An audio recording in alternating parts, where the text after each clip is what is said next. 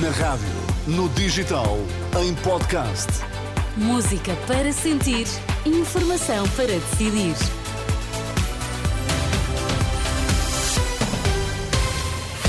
Notícias na Renascença. Para já, Miguel, quais são os títulos em destaque? Convocada a reunião de emergência do Conselho de Segurança das Nações Unidas, na sequência da morte de mais de 100 palestinianos por tropas israelitas, quando aguardavam por ajuda humanitária. Confirmada a condenação a oito anos de prisão para Ricardo Salgado. Informação para decidir aqui no T3 com Miguel Coelho. As Nações Unidas condenaram o ataque de forças israelitas em Gaza, que matou mais de uma centena de pessoas e fez cerca de 700 feridos, isto entre civis palestinianos que aguardavam pela distribuição de ajuda humanitária. O Conselho de Segurança da ONU agendou para hoje mesmo uma reunião de emergência a pedido da Argélia, que quer ver debatida a segurança dos palestinianos quando aguardam por eh, ajuda fornecida pela comunidade internacional. Entretanto, nos Estados Unidos, o secretário da Defesa indicou que desde outubro já foram mortos na faixa de Gaza mais de 25 mil palestinianos. O Supremo Tribunal de Justiça confirma a pena de oito anos de prisão efetiva para Ricardo Salgado por três crimes de abuso de confiança no âmbito da Operação Marquês, mas admite que a pena possa vir a ser suspensa devido ao estado de saúde do ex-presidente do BES. Na decisão do recurso, os juízes conselheiros afirmam que o cumprimento da pena depende de uma avaliação médica para confirmar o diagnóstico de Alzheimer. Só depois desta perícia é que será decidido se Salgado vai, de facto, para a cadeia. O Papa Francisco demitiu o padre Frederico Cunha do Estado clerical, dispensando-o das obrigações de celibato. O anúncio foi feito hoje pela Diocese do Funchal, que revela que em abril do ano passado apresentou o caso ao Vaticano. O agora ex-padre Frederico foi condenado em 1993 a 13 anos de prisão pelo homicídio de um adolescente, mas acabou por fugir para o Brasil, de onde era natural. O seu paradeiro é desconhecido. Famílias numerosas defendem alterações nos cálculos para a atribuição dos apoios do Estado. Defendem que deveriam entrar nas contas o número de dependentes que vivem eh, na mesma casa. A Renascença, dirigente da Associação Ana Cid Gonçalves, critica o facto de serem apenas contabilizados os rendimentos e dá como exemplo que acontece para calcular o apoio às rendas. Nas declarações que já aqui ouvimos esta tarde, a Associação desafiou os partidos a revelarem que ideias têm para as famílias numerosas. Até agora apenas a AD e o Chega o fizeram. E na campanha para as eleições, o líder do PS visitou esta tarde a construção de uma linha ferroviária nos arredores de Évora.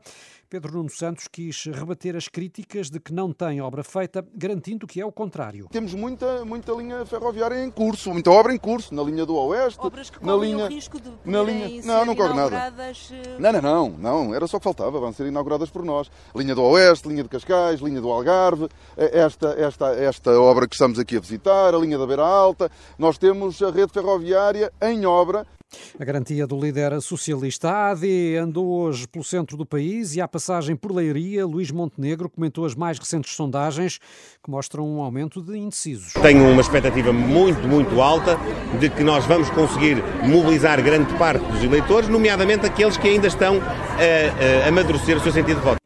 Já a líder do Bloco de Esquerda, Mariana Mortágua, pede aos partidos que sejam claros nas propostas que apresentam. Quer dizer cada partido tem a responsabilidade de dizer a todas as pessoas o que é que vem, o que é que defende, o que é que quer fazer para resolver as principais preocupações das pessoas.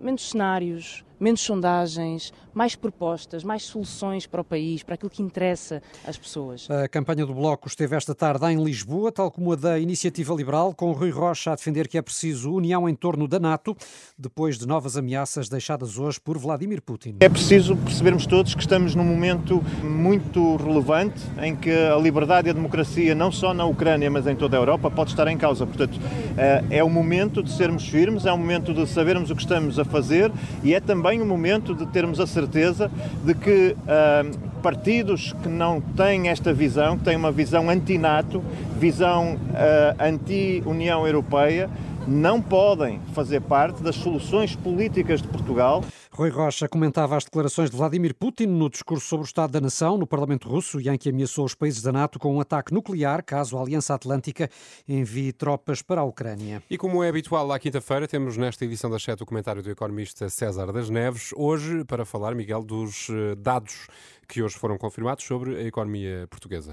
O INE confirmou que no último ano produto interno bruto cresceu em Portugal 2,3%, crescimento eh, muito acima da média europeia, que não terá ido além de 0,5%. Professora João César das Neves, o que é que explicará este desempenho tão apreciável da economia portuguesa? Bem, nós tínhamos tido problemas nos dois trimestres anteriores, em particular no consumo e no investimento. E, portanto, isto aqui há uma recuperação de alguma maneira compensou a queda anterior. É uma boa notícia, é uma excelente notícia, portanto o ano acabou numa boa nota.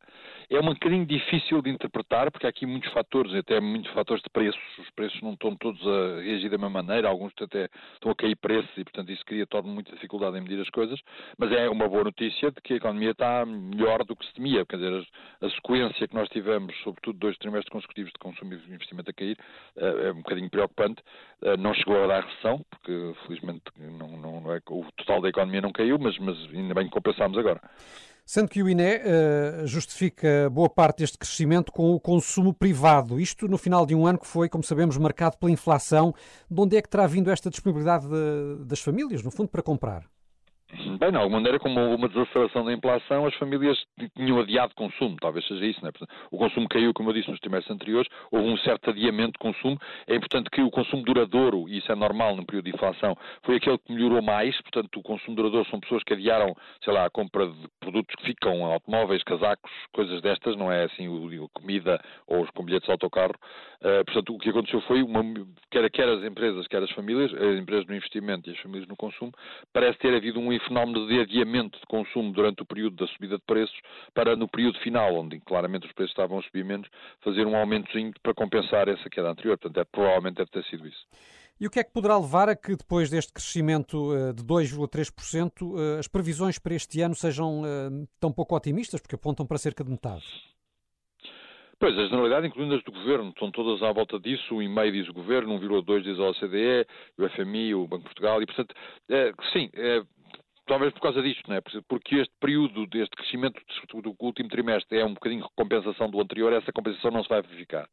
Então nós estamos a voltar ao nosso ramo-ramo habitual. Depois do, dos choques, dos choques que tivemos, primeiro da pandemia, depois da guerra, a inflação, tudo isto foi uma perturbação da economia. Isso deu crescimentos, tinha dado quedas muito grandes, crescimentos muito grandes, e agora estamos a voltar ao nosso normal, que infelizmente não é bom. Portanto, ou fazemos uma mudança estrutural a sério, coisa que não se, não se está a ver ainda, mas que, enfim, no, em debate eleitoral toda a gente está a falar, uh, ou então a nossa taxa de crescimento vai ser à volta disto, um bocadinho abaixo de 2, às vezes bastante abaixo de 2, mas não, não temos muito mais dinâmica na economia para isso. Obrigado, professor César das Neves, pelo comentário. O economista João César das Neves, sempre às quintas, na edição das 7 da Renascença. E o Porto garantiu nos Açores a qualificação para as meias finais da Taça de Portugal, eliminou o Santa Clara por 2-1, no que faltava do jogo dos quartos de final, que o mau tempo interrompeu no passado dia 7. Os Dragões vão ter agora pela frente, na meia final, o Vitória de Guimarães, em data ainda a definir. Já esta noite joga-se a primeira meia final em Alvalade. O Sporting recebe o Benfica Renato, quando faltarem 15 minutos para as 9, com relato aqui na Renascença. É isso mesmo, para acompanhar aqui na sua rádio as notícias da Renascença, sempre em rr.pt. Passo por